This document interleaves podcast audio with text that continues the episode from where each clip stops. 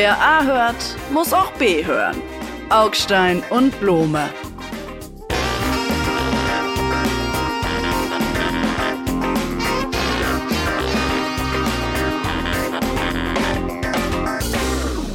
Hallo Blome, herzlich willkommen zu unserem postweihnachtlichen Podcast. Sie haben eine rote Nase, Sie sehen aus wie Rudolf das Rentier. Zu tief in den Glühwein geguckt? In den Glühwein gefahren? Nein, mir läuft die Nase vor, ja, auch so ein bisschen Tornigkeit. Ne? Ich habe so, Tornig? ich hab so, ein, ich hab so ein zwischen den Jahren Blues. Das war ein sehr schönes Weihnachtsfest im Kreise der Familie unter einer guten deutschen Nordmann-Tanne. Auf das Thema werden wir gleich noch kommen, was das mit Leitkultur zu tun hat. Sie wissen schon, dass diese guten deutschen Nordmann-Tannen keine guten deutschen Nordmann-Tannen sind. Schon reingelegt. Gleich nochmal zum Jahresabschluss reingelegt. Woher kommen die meisten deutschen Nordmann-Tannen Aus in Deutschland? Aus Dänemark. Antwort aus Deutschland, nämlich aus dem Sauerland. Ach ja? Ich dachte, die kommen aus Dänemark, aber ursprünglich, die Pflanze kommt aus dem Ural. Äh, äh, und grundsätzlich ist es ihr hier äh, tendenziell eher zu kalt und sie wird eigentlich 50 Meter hoch und immer gekillt, lange vor ihrer Zeit. Also Aber was denn schön ihr Weihnachtsfest, Die deutsche- wir jetzt über tote Weihnachtstannen Die deutsche. Leitkultur ist in Wahrheit besteht aus einem vergewaltigten und verstümmelten Weihnachtsbaum. So viel dazu. Wir hatten ein sehr, sehr schönes Weihnachtsfest. Vielen, vielen Dank. Äh, große Familie, ähm, äh, sehr viel Essen, viel, viel, viel zu viel Alkohol.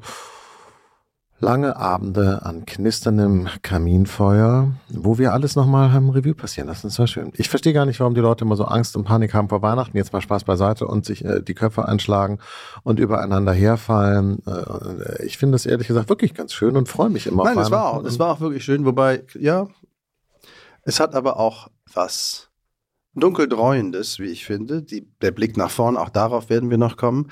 Aber ich habe jetzt zum ersten Mal jemanden mitgebracht für Sie.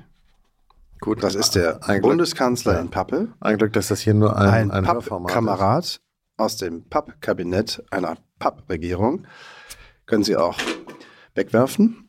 Ähm, Das war jetzt schon aber ganz schön politikverachtend, was Sie da eben gemacht haben. Ja, es ist also ja nur muss ein. Pappkamerad. Aber Sie meinen, also ich der finde, der Bundeskanzler, um das noch zu Ende zu bringen, weil es der Übergang zum Thema ist. Der Bundeskanzler hat nämlich keinen Weihnachtsbaum zu Hause. Er findet das jetzt nicht für nötig, weil er Weihnachten nicht zu Hause verbringt, sondern auf Reisen geht. Vaterlandsloser Geselle. Man weiß es doch gleich, diese Sozialdemokraten, diese vaterlandslosen Gesellen, äh, er macht sich ins Ausland auf und davon. Ähm, äh, ich denke sofort wieder an Herbert Frahm, aka Willy Brandt. Äh, Ja, ich denke, man Sie könnte formulieren, der? Bundeskanzler hat nicht mehr alle Nadeln an der Tanne, weil er keine Tanne hat. Oh ja. So, Und und der Herr Merz hat diese Gelegenheit nicht vorbeiziehen lassen, der CDU-Vorsitzende, und gleich gesagt, nun der Kauf und, wie soll man sagen, die Mhm. Benutzung, Inbetriebnahme einer guten deutschen Tanne ist Teil der deutschen Leitkultur. Das Jetzt kommen Sie. So erbärmlich. Also wenn man ganz tief runtergehen kann äh, in die Schublade irgendwie so wirklich des billigsten 80er Jahre Politpopulismus, wo man die Leute noch so richtig schön für dumm verkaufen konnte, dann war das diese Szene mit Friedrich Merz, wie er eine äh, Journalistin mit auf den Weihnachtsmarkt genommen hat. Und dann ist er da mit ihr so von Stand zu Stand geständert und dann ein gemeinsamer Weihnachtsbaumkauf und der Weihnachtsbaum darf aber nur 2,20 Meter hoch sein, mehr passt bei uns gar nicht in die Wohnung, Klammer auf, ich bin ein ganz armer BlackRock äh, Finanz äh, äh, der im Privatflugzeug zur Hochzeit meines Freundes Christian Lindner nach Sylt fliegt, aber mein Tannenbaum ist nur 2,20 Meter hoch. Das war so eine Kackinszenierung. Allein dafür darf der Typ schon nicht Kanzler werden. Aber wollen Sie mal was zur Sache sagen? Ist es jetzt überkandidelt, wenn man sagt, so eine langjährige, um nicht zu sagen jahrhundertealte, Tradition christlicher Prägung im Viele weitesten hundert Sinne? Jahre alt. Tausende von Jahren. Das tausendjährige Reich besteht aus tausend Jahre alten Weihnachten. Sie wissen schon, dass das, was Sie für hunderte von Jahren, das im 19. Jahrhundert haben die Leute Naja gut, es sind angefangen, mehrere hundert Jahre. Und seien es nur 200 Jahre, wenn es im 19. Jahrhundert passiert ist. Hm? Also, ich würde jetzt mal nochmal die Frage stellen wollen, ist das jetzt Teil der deutschen Kultur, meinetwegen auch Teil der deutschen Alltagskultur? Und ich würde die Frage mit Ja Er hat beantworten. also alle Juden, die bekanntlich kein Weihnachten feiern, alle Moslems, die es auch mit Weihnachten, die sind alle ausgemeindet. Ganz interessant, Herr Merz, ihr solltet vielleicht mal nach Berlin kommen, wo ein Chanukka-Leuchter äh, vom Brandenburger Tor aufgestellt wird, weil die gehören nämlich auch zu Deutschland dazu. Das will er vielleicht gar nicht. Will er die Juden ausgemeinten, der März, wenn er das sagt? Meinen Sie das? Oder die Moslems? Oder nur die Moslems, aber nicht die Juden? Oder ist es dann schon wieder so wir und die? Mann, sofort wird das doch alles total eklig, wenn man so. Ich finde Weihnachtsbäume schön. Wir haben einen Weihnachtsbaum. Wir schmücken den Weihnachtsbaum ausgiebig. Er sieht nachher aus wie vor so einem New Yorker Kaufhaus. Je mehr, desto besser. Ich stehe dazu, weil ich es schön finde. Was Friedrich Merz da macht, ist teilen. Er spaltet. Merken Sie das gar nicht? Ich glaube nicht, dass er spaltet. Ich glaube, die Kraft dessen, was er da als Vorbild und sei es nur als Beispiel in den Raum gestellt hat, kann man schon daran ablesen, wie energisch ein Teil, und zu diesem Teil gehören Sie, der Kritiker dabei zu Werke geht, ihn misszuverstehen. Ach Quatsch. Moment. Wir reden hier darüber. Wir haben hier ein Wenn- öffentliches warum Format. kann man nicht, warum kann nicht Friedrich Merz versuchen, den ja auch umstrittenen Begriff der Leitkultur alltagstauglich, alltagspraktisch auszutexten. Und da nun mal Weihnachten ist, also auch am Beispiel von Weihnachten. Das war der Versuch. Der Versuch zu sagen, es gibt hier eine Mehrheitsgesellschaft, die ist christlich-abendländisch geprägt, die ist auch schon ergänzt und erweitert worden um ganz andere Zuflüsse, zum Beispiel Menschen aus muslimischen Kulturräumen, muslimisch geprägten Kulturräumen, natürlich auch ähm, äh, immer so abweichend an der Weihnachtstradition, das jüdische Leben hier in Deutschland. Und trotzdem ist es so etwas wie, sind das so die Leitplanken ähm, einer Kultur, die dieses Land prägt. Es gibt keinen Tannenzwang, es gibt auch keine Tannenpolizei. Aber es gibt so etwas wie, das ist ungefähr unser Leitbild, Ja. das ist das, worauf sich die Mehrheit hier einigen kann, Ich ohne die finde- Minderheit auszuschließen. Und das darf man nicht. Ich finde, wenn äh, künftig Leute eingebürgert werden, sollten sie nicht nur ein Bekenntnis zu äh, Israel unterzeichnen, sondern sich auch äh, äh, dem Tannenzwang unterwerfen. Schönes deutsches Wort, was Sie da gerade geprägt haben, der Tannenzwang, das kannte ich nicht, das ist sehr, sehr toll. Äh, ich, bin, ich bin eigentlich für Tannenzwang für Immigranten, dass man einfach so, jeder Moslem praktisch seinen Weihnachtsbaum und dann gibt es Weihnachtsbaumprüfer, das könnte man auch bürokratisch also klären, die kommen unangemeldet. Natürlich ist klar in der Weihnachtszeit zu den Moslems nach Hause, um zu gucken, ob sie auch ihren Tannenbaum gebaut haben. Ach, und wenn nicht, dann Abschiebung sofort, äh, weil du dem Tannen. Ihr habt doch alle so einen Vollschatten. Das kann wirklich, das legt Aber echt einen Schatten. Nein, ich denke, da, ist- da lobe ich mir China. In China, habe ich jetzt gelesen, haben sich Schüler- und Elterninitiativen zusammengetan, um äh, äh, Kampagnen zu starten gegen Weihnachten und gegen Weihnachtsbäume, weil dort ist es nämlich eine fremde Kultur. Und äh, der sollten sich die Chinesen nicht so ohne weiteres unterwerfen. Kaufhäuser und äh, Shopping-Malls, die Weihnachtsbäume aufstellen, äh, müssen jetzt mit ähm, äh, öffentlichen Gegenwind Da kommt die. Antitannenpolizei. Ja, da können das- Sie mal sehen. Da ist es Aber andersrum. wir- da wollen ist eben andersrum. Aber Sie, nein, Sie und die Chinesen ticken doch genau gleich, nur eben verkehrt rum.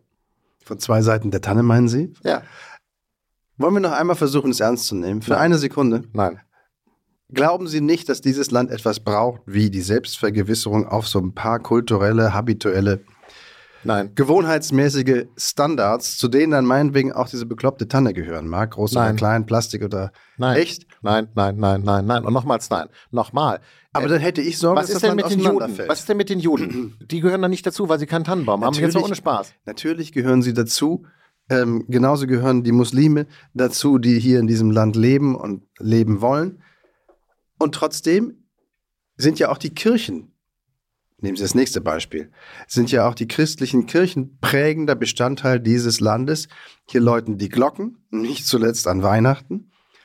Und niemand muss sich dadurch ausgeschlossen fühlen und niemand würde argumentieren, es tut mir leid, wir haben jetzt auch so und so viele Muslime oder so und so viele Oh. Menschen jüdischen Glaubens im Land und darum müssen die Glo- Glocken aufhören zu läuten. Ist das ein langweiliges Thema? Ich rede gerne mit Ihnen über alles Mögliche, aber das hat einen solchen Bart, dieses Thema. Merken Sie das gar nicht. Sie rennen Türen ein, die Sie selber vorher zumachen müssen, damit Sie überhaupt irgendeine Art von Widerstand haben.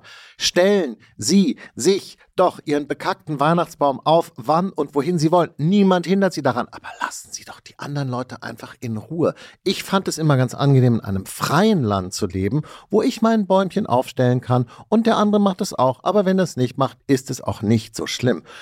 Erstens. Zweitens möchte ich noch mal was sagen zum Thema Leitkultur. Ich glaube, in Deutschland besteht Leitkultur vor allen Dingen aus dem ersten Teil, nämlich Leiten, ja, führen, leiten, wir brauchen Leitung.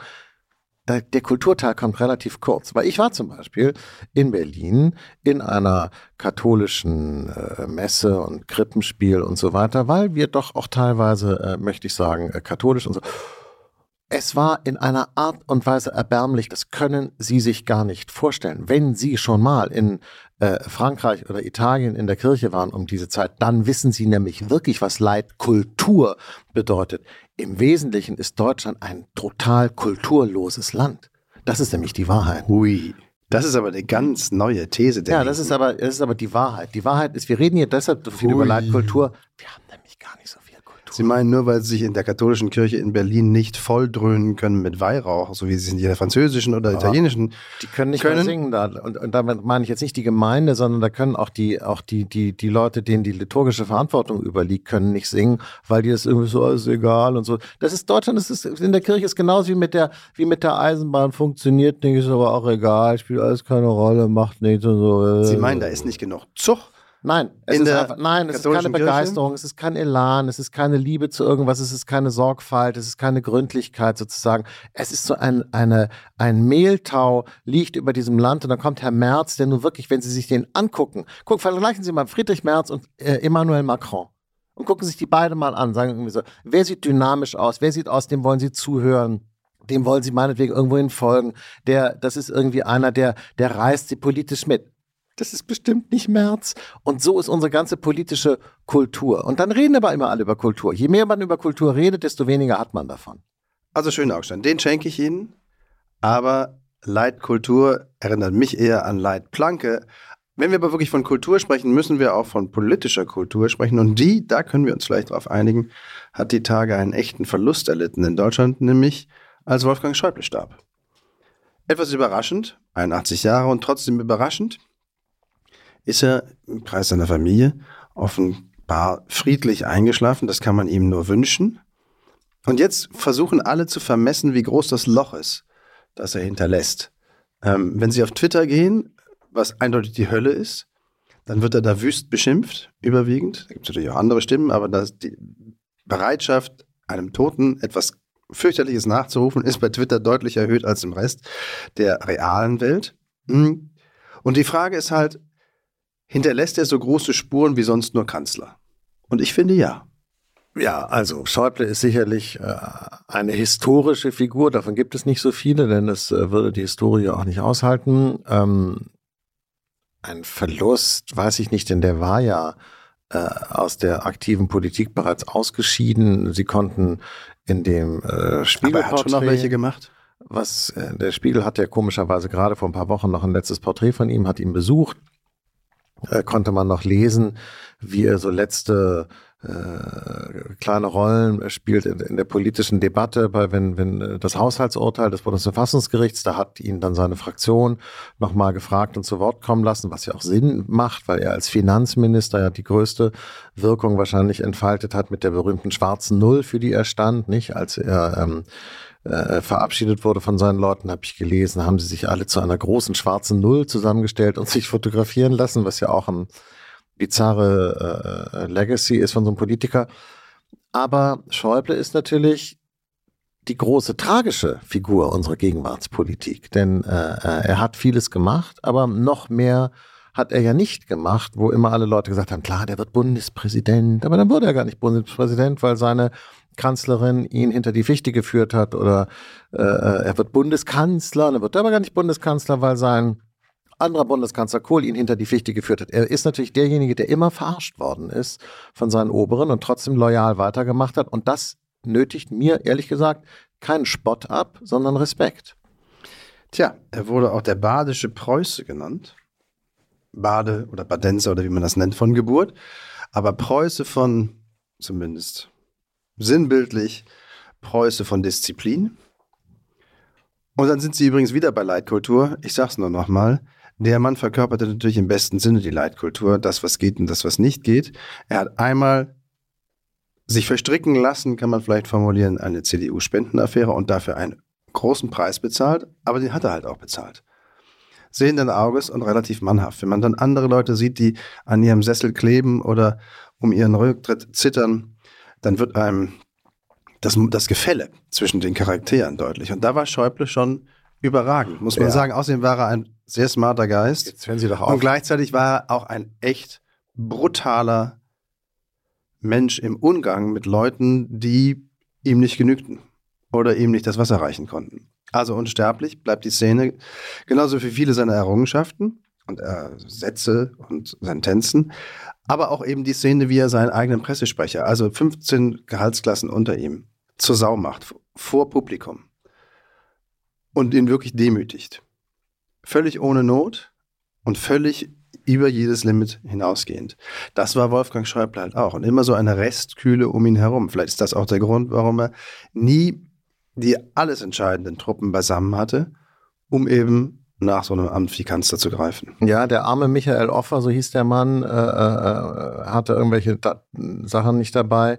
Da hat Schäuble ihn weggeschickt, gesagt, dann holen Sie das doch mal. Und dann saßen alle in der Pressekonferenz und warteten und Schäuble wartete auch und hat auch gar nicht irgendwie versucht, äh, irgendwas anderes zu sagen, sodass das Warten der Leute in dieser Pressekonferenz nun eindeutig sozusagen auf das Konto dieses armen Pressesprechers ging.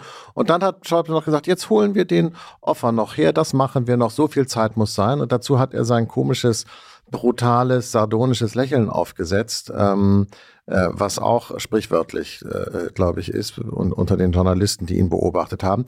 Das war schon krass, ja.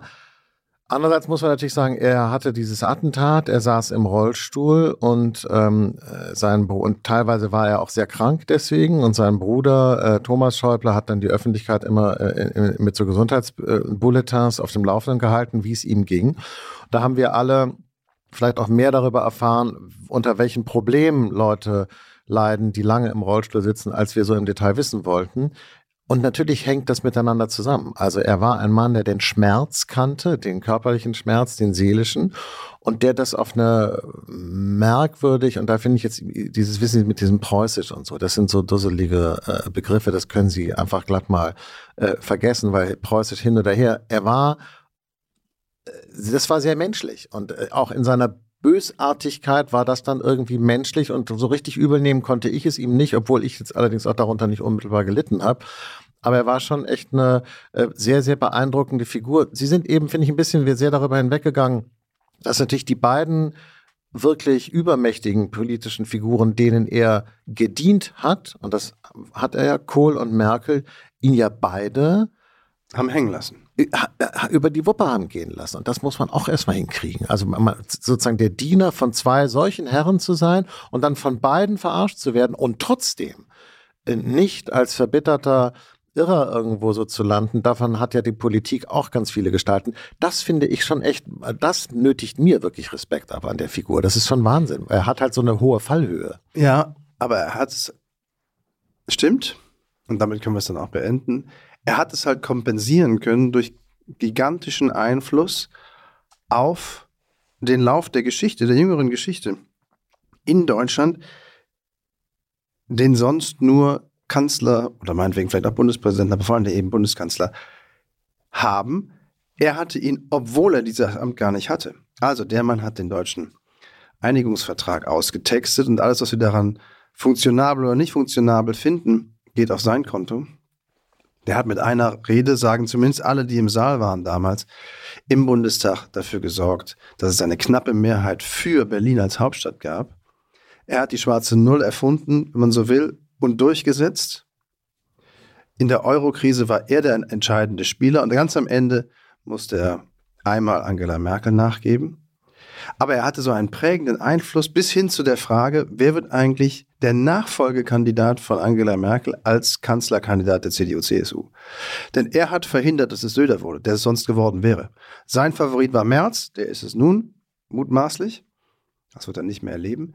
Aber damals, als die Wahl hieß, entweder Armin Laschet oder aber Markus Söder, hat Wolfgang Schäuble die alte CDU und ihren Anstand gerettet. Ja, aber da sehen Sie doch, wie viel er auch, auch falsch gemacht hat. Denn er hat natürlich in der Euro-Krise. Nein, pass auf, er, Sie haben doch jetzt lauter Sachen aufgezählt.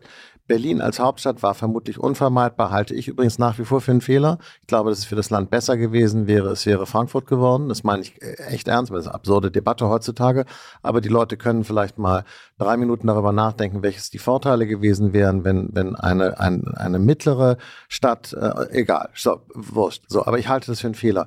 Sie haben äh, äh von der Euro-Krise gesprochen, da war er natürlich brandgefährlich. Er hätte äh, Griechenland aus dem Euro rausgeschmissen ähm, oder austreten lassen und hat öffentlich gesagt, ja gut, wenn die Drachme, das spielt gar nicht so eine große Rolle und so. Also er hat sich da öffentlich eingelassen, was bei Währungsfragen äh, für Politiker brandgefährlich ist, was man möglichst nicht tun sollte. Da hat Merkel ihn gestoppt, zum Glück. Und ehrlich gesagt, Laschet oder Söder, da hat er ja auch voll ins Klo gegriffen. Denn wer weiß, ob äh, äh Söder nicht eine bessere Chance gehabt hätte. Wäre jetzt auch nicht so mein Kandidat gewesen. Aber who knows? Aber das ist doch der entscheidende Punkt. Möglicherweise hat Wolfgang Schäuble durchaus gesehen, dass man mit Herrn Söder eine Wahl gewinnen kann. Aber er wollte sie mit einem Typen wie Markus Söder nicht gewinnen. Er wollte nicht, dass. Meinen Sie echt? Ein charakterschwacher, um es mal vorsichtig auszudrücken, äh, charaktervolatiler, schwer berechenbarer Instinkt- und Bauchpolitiker Bundeskanzler wird. Oder auch nur in die Nähe dieses Amtes kommt.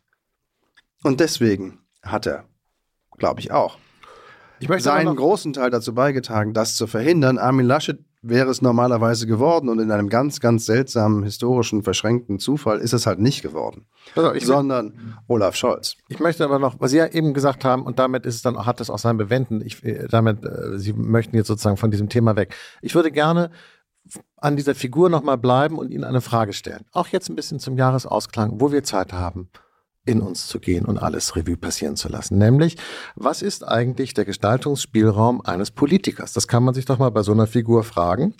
Und dann sagt, der ist jetzt weg. Das war ein bedeutender Politiker, sagen Sie, ein einflussreicher Politiker.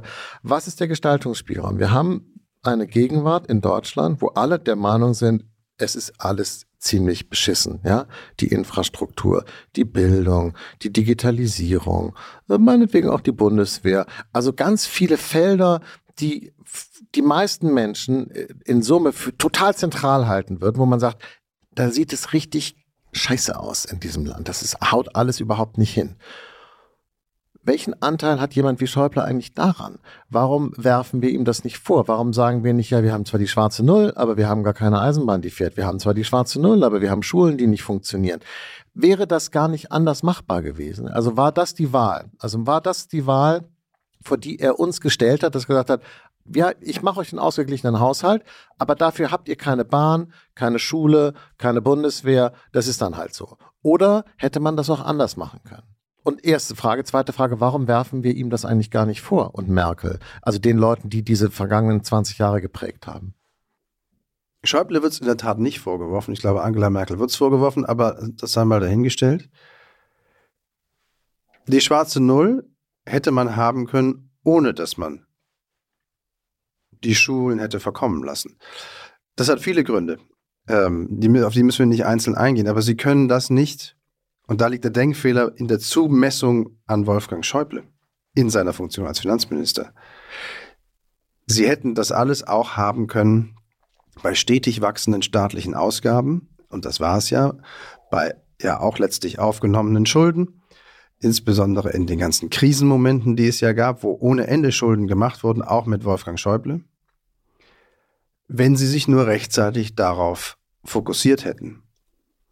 Offenkundig haben diese ganzen Koalitionen unter Angela Merkel zwar etliches investiert, aber nicht genug, weil sie sich nicht genug darauf fokussiert haben. So könnte man das formulieren. Sie haben das Getriebe nicht gängig gemacht, ähm, dann auch mit solchen Investitionen umzugehen beziehungsweise sie schnell und rasch und zielgerichtet abzuwickeln. Das alles kann man der Ära Merkel unterm Strich zum Vorwurf machen und damit vielleicht auch Wolfgang Schäuble. Aber seine Kernaufgabe war, befreie uns von der Last der Schulden. Finde ich nicht. Und das war, naja, das ist Ideologie. Das, ist, ein, Ideo das ist ein, ein, ein Ideologem. Sie können das ja sagen, dass Sie das so richtig finden und so, aber dann müssen Sie auch dazu sagen, dass Sie einer bestimmten Ideologie anhängen. Ich hänge einer anderen Ideologie an. Ich würde sagen, seine Kernaufgabe als Finanzminister ist dafür zu sorgen, dass dieses Land möglichst gut funktioniert. Das hat er nicht getan. Denn dieses Land ist finanziell abgewürgt worden durch die Ideologie der schwarzen Null. Und wohin das führt, können Sie jetzt ja gerade sehen. Äh, äh, und und es ist ein, aber pass auf, wir Nein, reden über Politik. Das ist ein ideologischer Streit. Denn es Nein. gibt Ökonomen, die sagen, die schwarze Null ist ein großer Unsinn. Und es gibt Ökonomen, die sagen, die schwarze Null ist total richtig. Man weiß es nicht. Tun Sie nicht so, als sei das objektivierbar. Es ist eine Haltungsfrage. Selbst wenn es eine Haltungsfrage wäre, müssen Sie einen halben Schritt zurücktreten und dann erkennen Sie, worauf ich hinaus will. Sie hätten theoretisch beides haben können. Ach so, na gut nämlich einen irgendwie halbwegs ausgeglichenen Haushalt und mehr Investitionen, die dann aber auch wirklich etwas kaufen, das, was das sie kaufen ist ja toll. Warum waren Sie denn nicht Finanzminister damals? Das ist ja irre. Dass Sie ja, weil Sie, Sie gleichzeitig ja Sozialminister sein müssten, weil Sie gleichzeitig in der CDU und in der SPD hätten sein müssen, weil nämlich das Einzige, was dieses Land wirklich ausgeweitet hat, ich möchte sagen, mit Zinnen und Krönchen und Tunnelchen und Wassergräbchen, allem drum und dran und einem roten Teppich. Das war der Sozialstaat. Den haben wir wirklich, wirklich ausgebaut. Der einzige Haken ist, im Osten wählen sie trotzdem AfD. Trotz des ganzen Sozialstaats. Sie, da sind wir schon bei unserem dritten und letzten Thema für heute, nämlich der Jahresausblick 2024. Ähm, normalerweise ist ja unsere Rollenverteilung so, dass Sie der optimistische Neoliberalist sind und ich bin der pessimistische Linke. In diesem Fall kehren wir das mal um. Ich sage, so schlimm wird es gar nicht werden und Sie sagen, der Weltuntergang ist nahe. Nee, ich sage nicht, der Weltuntergang ist nahe. Das ist doch Quatsch. Aber die Idee, so schlimm wird es nicht werden, ähm, ist natürlich, sagen wir mal so, bis hierhin ist es noch gut gegangen, sagte der Mann, der vom neunten Stock aus dem Gerüst fiel und im vierten Stock immer noch nicht aufgeschlagen war. Hey, so schlimm ist das gar nicht mit dem Runterfallen. Ich finde, was mich wirklich bedrückt, sage ich ganz ehrlich, hängt wahrscheinlich auch mit meinem fortgeschrittenen Alter zusammen. Was mich ernsthaft bedrückt, ist die Aussicht, zum ersten Mal, solange ich politisch denken kann, vor dem Ausgang einer Wahl ernsthaft Sorgen zu haben. Das gibt es in verschiedenen europäischen Ländern schon lange. Dann kommt irgendjemand dran, wo man wirklich denkt, wow, wow, der krempelt jetzt aber ernsthaft die Republik um. Oder aber sie müssen mit aller Kraft hoffen, dass es doch noch der Gute schafft, wie in Polen gerade geschehen, Herr Tusk, der endlich diese katholische Kartoffeldiktatur der Kaczynskis abgelöst hat. Das ist ja eine aber, Alliteration. Kaczynskis katholische Kartoffel.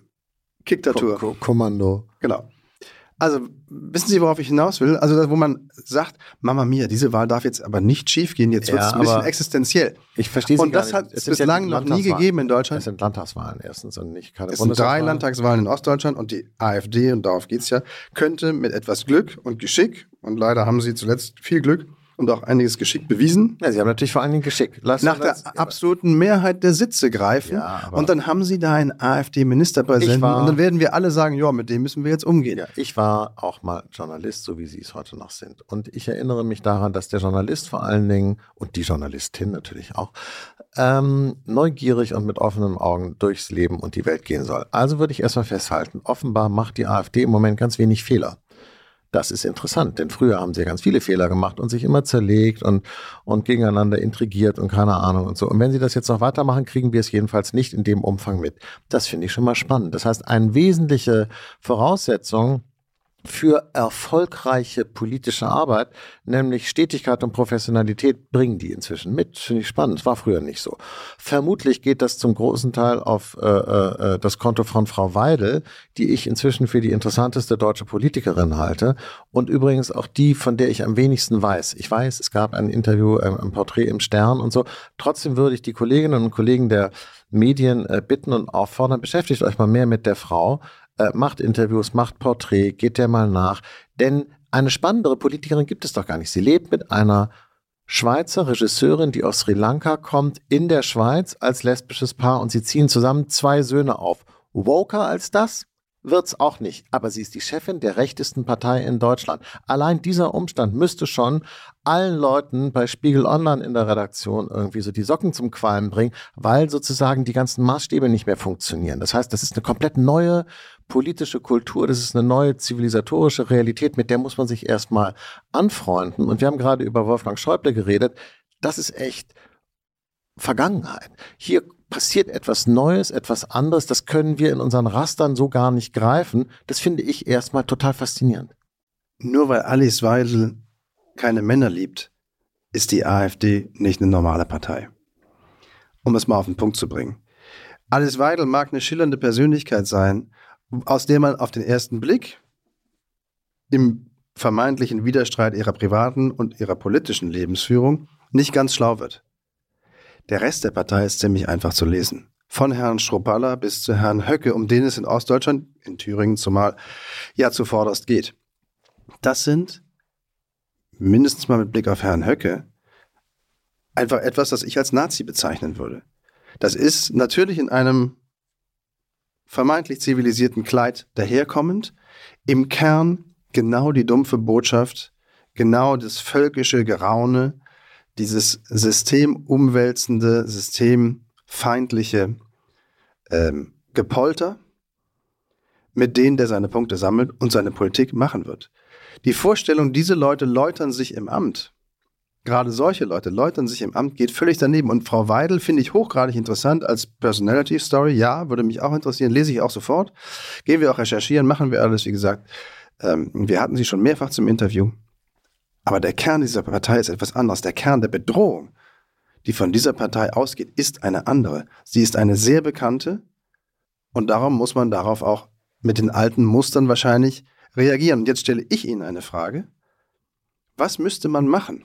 Was müsste in Anführungsstrichen die etablierte Politik liefern, damit in Ostdeutschland weniger Leute AfD wählen?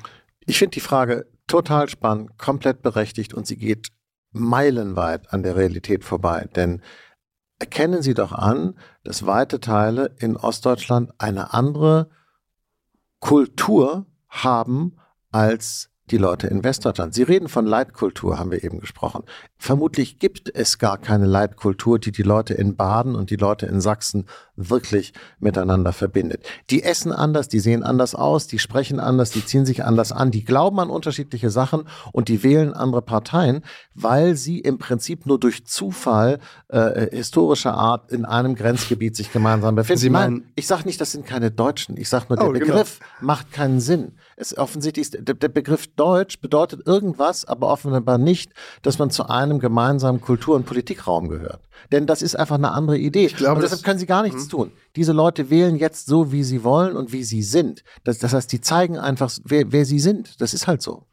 Also Sie meinen, gegen die AfD kann man gar nichts tun. Doch, doch, doch, aber, aber was Ja, wenn, ich, worauf will ich hinaus? Um es etwas auf, auf einen anderen Begriff zu bringen. Wenn viele der Ostdeutschen, gerade Ostdeutschen, AfD-Wähler unzufrieden sind mit dem, was ihnen das politische Parteiensystem bis dato geboten hat. Und zwar sowohl als Partei geboten hat, als auch als Politik geboten hat. Wenn sie damit also unzufrieden sind und sagen, nee, jetzt wollen wir mal was ganz anderes haben. Mindestens als Protest, aber vielleicht auch, weil wir mit manchen gestalterischen Elementen, ähm, gerade den völkischen oder den Ressentiment geladenen äh, Ausländerpassagen in den, ähm, in den Programmen ganz gut Freund werden können. Wenn die also unzufrieden sind oder zu so etwas neigen, dann müsste man sie ja irgendwie zufriedenstellen können. Hä? Und was wäre das? Aber warum? Die, die haben ein anderes Verständnis von Demokratie. Die haben, hängen wahrscheinlich einem autoritären Demokratieverständnis an, so wie das in Osteuropa ja vorherrschend ist.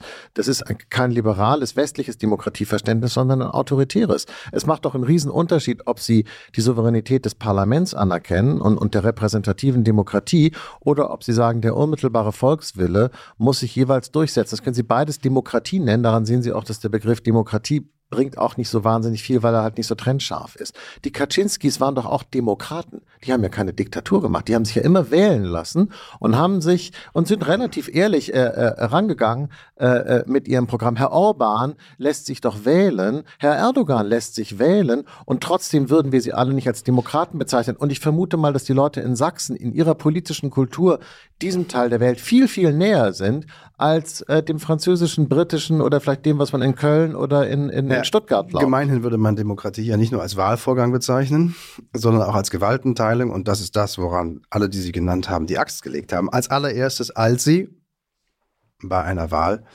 eine entsprechende Mehrheit hatten, indem sie dann die Demokratie von innen aufgelöst haben oder zumindest es versucht haben und in manchen Bereichen ja auch schon ziemlich weit gekommen sind. Ja, das würde vielleicht Herr Höcker auch machen, wenn man ihn ließe. So, das ist doch der entscheidende ja, Punkt. Und wenn, um das zu verhindern, bleibt jetzt wahrscheinlich nicht mehr so asig viel Zeit.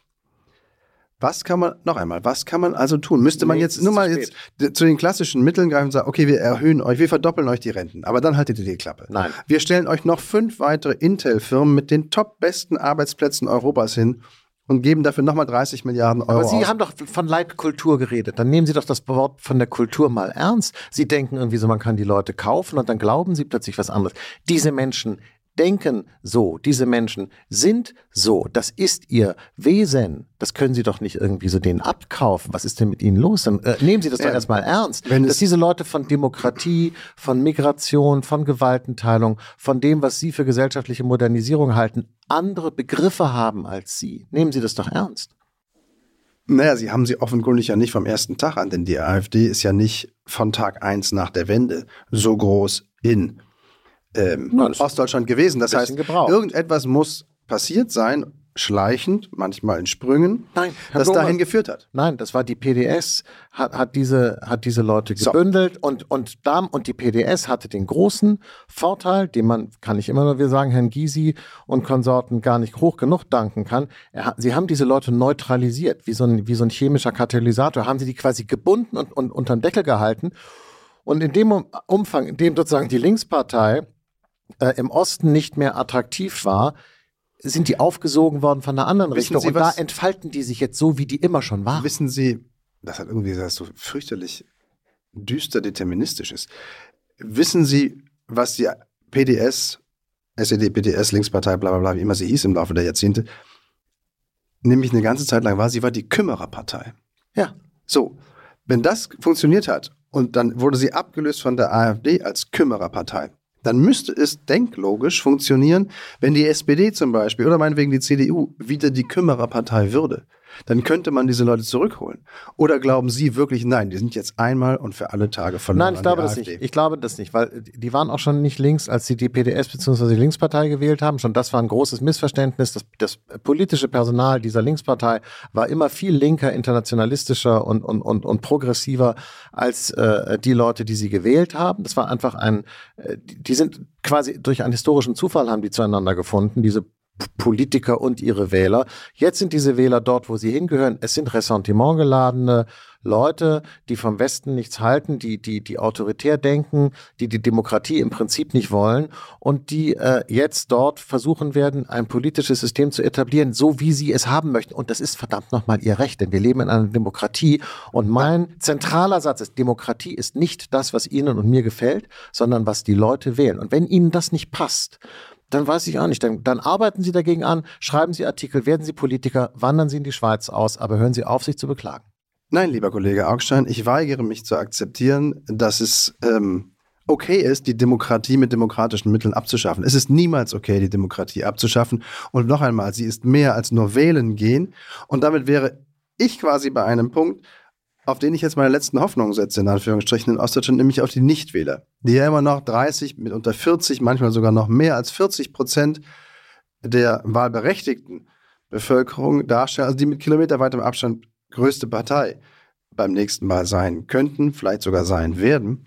Was müsste man machen, diese Leute an die Urne zu bringen? Die AfD hat aus diesem Milieu schon mobilisiert. Man kann also annehmen, so richtig viele gibt es da vielleicht gar nicht mehr, die AfD wählen würden. Das heißt, jede Mobilisierung von Nichtwählern könnte dazu führen, dass die anderen ich sage jetzt mal, demokratischen Parteien gewählt würden. Was müsste man machen? Wir müssen ja mit irgendeinem etwas positiven, Achtung, Augstein, positiven Sound ins nächste Jahr gucken. Herr Blome, wenn man Ihren äh, Demokratie- äh, und Wählerbegriff zugrunde legt, würde ich sagen, kauft ihn doch, jeder kriegt bei Stimmabgabe einen Quarkbeutel äh, umsonst und dann kommen die Leute auch zur Wahlurne. Ich glaube, so einfach wird es nicht werden, denn Sie hatten recht, diese Menschen lassen sich nicht kaufen. Und trotzdem wäre es vielleicht für das Überleben des demokratischen Systems, gerade in Ostdeutschland, nicht ganz schlecht, wenn man jetzt etwas mobilisieren könnte, das dafür sorgt, dass nicht Herr Höcke Ministerpräsident wird. Wir beiden werden die Hörerinnen und Hörer, egal welcher politischen Couleur, auch im kommenden Jahr über Stock und Stein begleiten. Ich freue mich darauf, auch auf die weitere Podcast-Zusammenarbeit mit Ihnen. Es war schön. Es war schön, auch das an dieser Stelle. Es war schön, es war ein schönes Jahr. Es hat mir Spaß gemacht. Vielen Dank für Ihnen und äh, eine gute Zeit. Guten Rutsch, Augstein. Guten Rutsch. Wir sehen uns drüben.